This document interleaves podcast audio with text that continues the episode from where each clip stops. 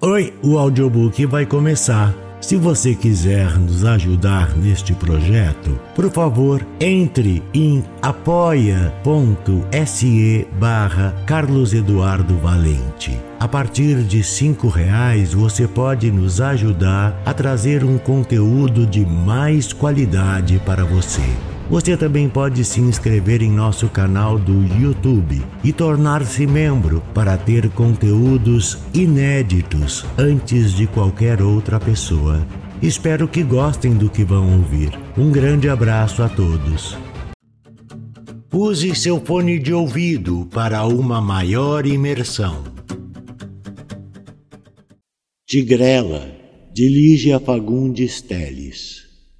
Encontrei Romana por acaso num café. Estava meio bêbada, mas lá no fundo da sua transparente bebedeira senti um depósito espesso subindo rápido quando ficava séria. Então a boca descia, pesada, fugidio o olhar que se transformava de caçador em caça. Duas vezes apertou minha mão. Eu preciso de você, disse mas logo em seguida já não precisava mais. E esse medo virava indiferença, quase desprezo, com um certo traço torpe engrossando o lábio.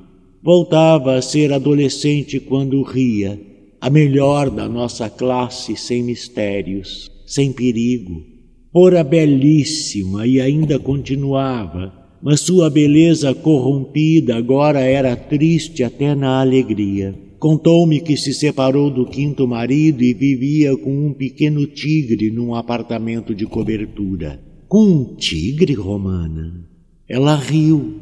Tivera um namorado que andara pela Ásia e na bagagem trouxera a tigrela dentro de um cestinho.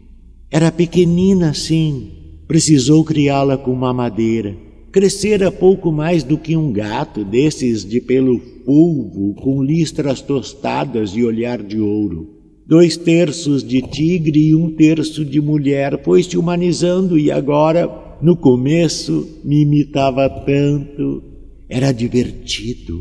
Comecei também a imitá-la e acabamos nos embrulhando de tal jeito que já não sei se foi com ela que aprendi a me olhar no espelho com esse olho de fenda. Ou se foi comigo que aprendeu a se estirar no chão e deitar a cabeça no braço para ouvir a música. É tão harmoniosa, tão limpa, disse Romana, deixando cair o cubo de gelo no copo. O pelo é desta cor, acrescentou mexendo o uísque. Colheu com a ponta dos dedos uma lâmina do gelo que derretia no fundo do copo. Trincou-a nos dentes e o som me fez lembrar que antigamente costumava morder o sorvete. Gostava de uísque essa tigrela, mas sabia beber. Era contida. Só uma vez chegou a ficar realmente de fogo. E Romana sorriu quando se lembrou do bicho dando cambalhotas rolando pelos móveis até pular no lustre e ficar lá se balançando de um lado para o outro, fez Romana imitando frouxamente o movimento de um pêndulo. Despencou com a metade do lustre no almofadão e aí dançamos um tango juntas. Foi atroz. Depois ficou deprimida e na depressão se exalta. Quase arrasou com o jardim rasgou meu chambre, quebrou coisas. No fim quis se atirar do parapeito do terraço, que nem gente, igual, igual, repetiu Romana procurando o relógio no meu pulso. Recorreu a um homem que passou ao lado da nossa mesa. As horas, as horas! Quando soube que faltava pouco para meia-noite, baixou o olhar num cálculo sombrio. Ficou em silêncio. Esperei. Quando recomeçou a falar, me pareceu uma jogadora excitada, escondendo o jogo na voz artificial. Mandei fazer uma grade de aço em toda a volta da mureta. Se quiser, ela trepa fácil nessa grade, é claro.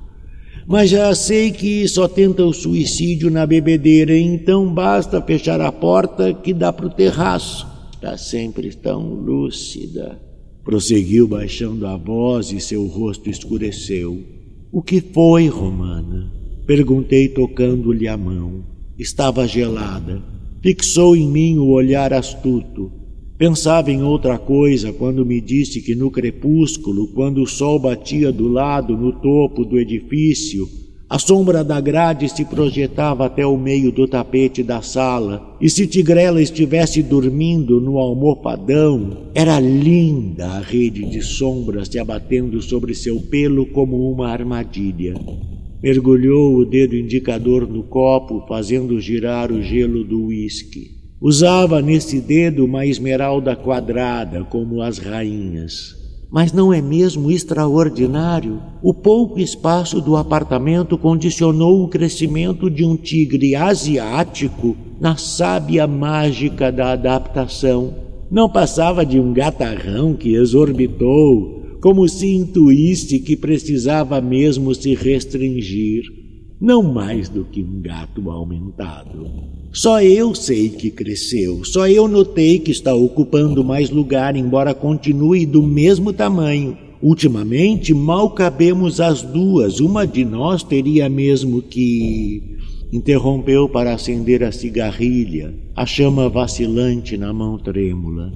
Dorme comigo, mas quando está de mal, vai dormir no almofadão. Deve ter dado tanto problema. E os vizinhos? perguntei. Romana endureceu o dedo que mexia o gelo. Não tinha vizinhos. Um apartamento por andar num edifício altíssimo, todo branco, estilo mediterrâneo. Você precisa ver como Tigrela combina com o apartamento. Andei pela Pérsia, você sabe, não? E de lá trouxe os panos, os tapetes. Ela adora este conforto veludoso, é tão sensível ao tato, aos cheiros. Quando amanhece inquieta, acendo um incenso. O perfume a amolece. Ligo toca-discos. Então dorme em meio de espreguiçamentos. Desconfio que vê melhor de olhos fechados, como os dragões. Tivera algum trabalho em convencer Aninha de que era apenas um gato desenvolvido. Aninha era empregada, mas agora tudo bem, as duas guardavam uma certa distância e se respeitavam. O importante era isso, o respeito. Aceitar a Aninha, que era velha e feia, mas quase agredir a empregada anterior, uma jovem. Enquanto essa jovem esteve comigo, Tigrela praticamente não saiu do jardim, empurnada nas folhagens, o olho apertado, as unhas cravadas na terra. As unhas. Eu comecei a ficar sem saber o que ia dizer em seguida. A esmeralda tombou de lado como uma cabeça desamparada e foi bater no copo. O dedo era fino demais para o aro. O som da pedra no vidro despertou Romana, que me pareceu por um momento apática. Levantou o olhar e vagou o olhar pelas mesas repletas. Que barulho, não? Sugeri que saíssemos mas ao invés da conta pediu outro uísque. Fique tranquila, estou acostumada, disse e respirou profundamente. Endireitou o corpo. Tigrela gostava de joias e de bar. Sim, bar. Insistia sempre nas mesmas músicas, particularmente na Paixão segundo São Mateus. Uma noite, enquanto eu me vestia para o jantar, ela veio me ver. De detesta que eu saia, mas nessa noite estava contente. Prefere vestidos mais clássicos e esse era um longo de seda cor de palha, as mangas compridas, cintura baixa. Gosta, tigrela? Perguntei. E ela veio e pousou as patas no meu colo, lambeu de leve meu queixo para não estragar a maquiagem e começou a puxar com os dentes meu colar de âmbar. Quer para você? perguntei, e ela grunhiu delicada, mas firme. Tirei o colar e enfiei no pescoço dela.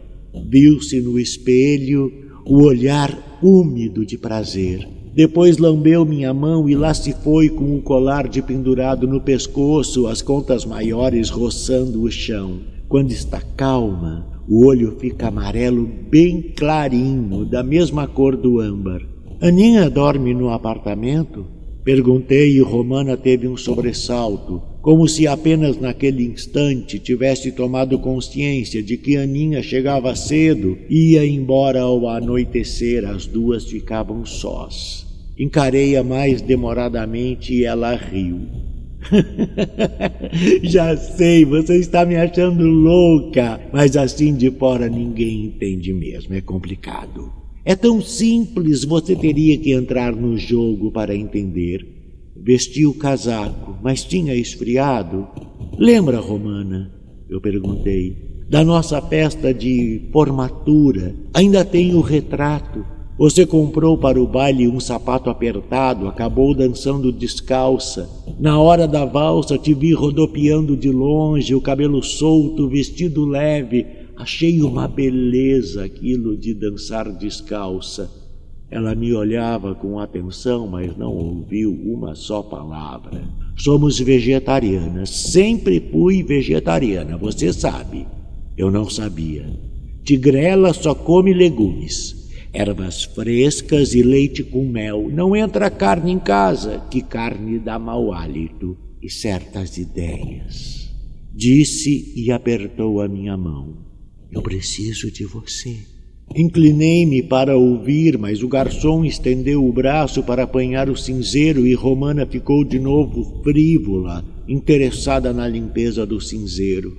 Por acaso eu já tinha provado leite batido com agrião e melado? A receita é facílima. A gente bate tudo no liquidificador e depois passa na peneira, acrescentou e estendeu a mão. O senhor sabe as horas?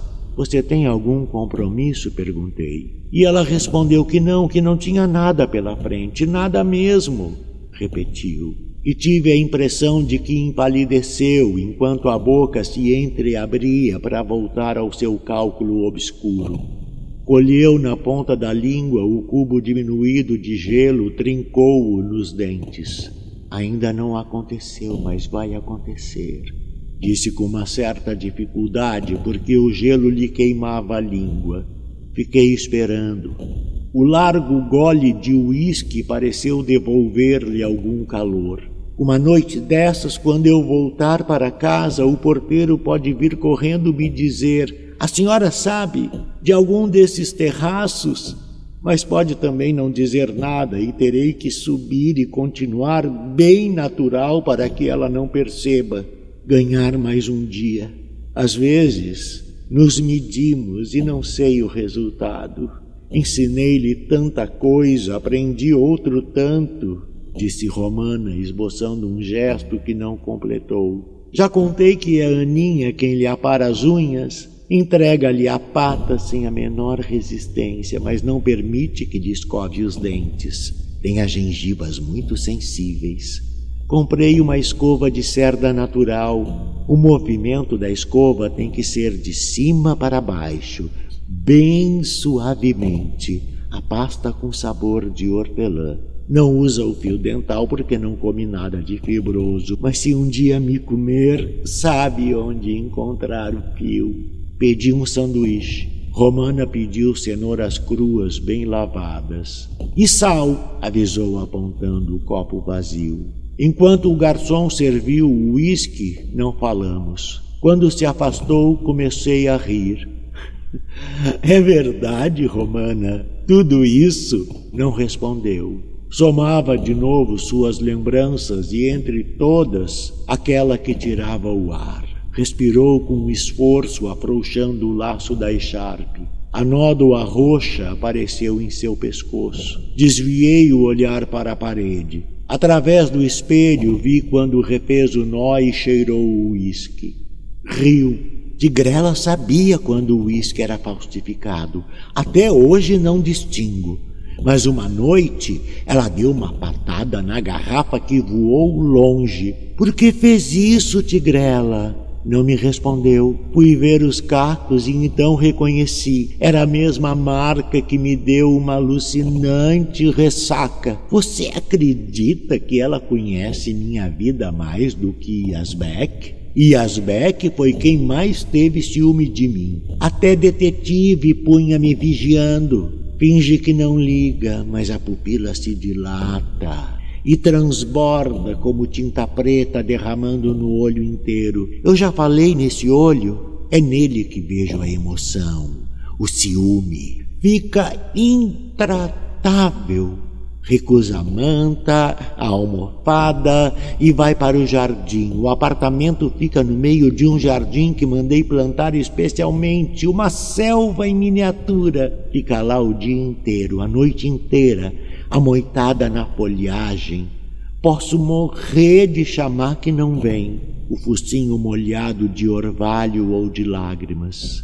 Fiquei olhando para o pequeno círculo de água que seu copo deixou na mesa. Mas Romana, não seria mais humano se a mandasse para o zoológico? Deixe que ela volte a ser bicho. Acho cruel isso de lhe impor sua jaula. E se for mais feliz na outra? Você a escravizou e acabou se escravizando. Tinha que ser. Não vai lhe dar ao menos a liberdade de escolha? Com impaciência, Romana afundou a cenoura no sal, lambeu-a.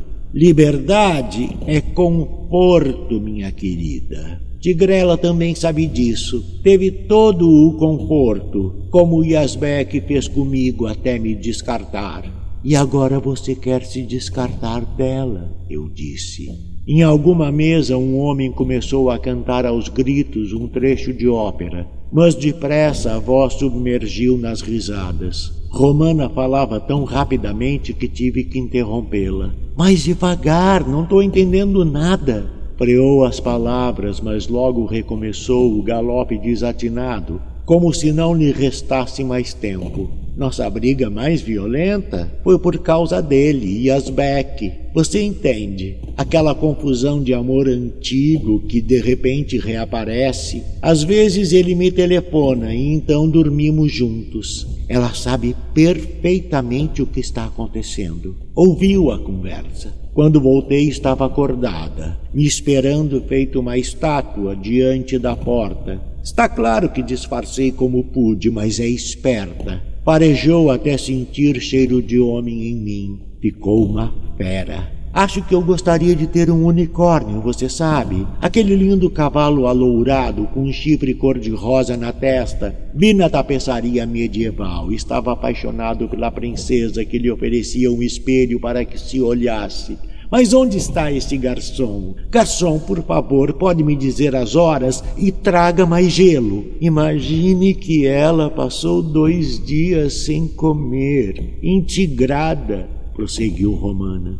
Agora falava devagar, a voz pesada, uma palavra depois da outra, com os pequenos cálculos se ajustando nos espaços vazios. Dois dias sem comer arrastando pela casa o colar e a soberba. Estranhei. E Asbeck tinha ficado de telefonar e não telefonou. Mandou um bilhete.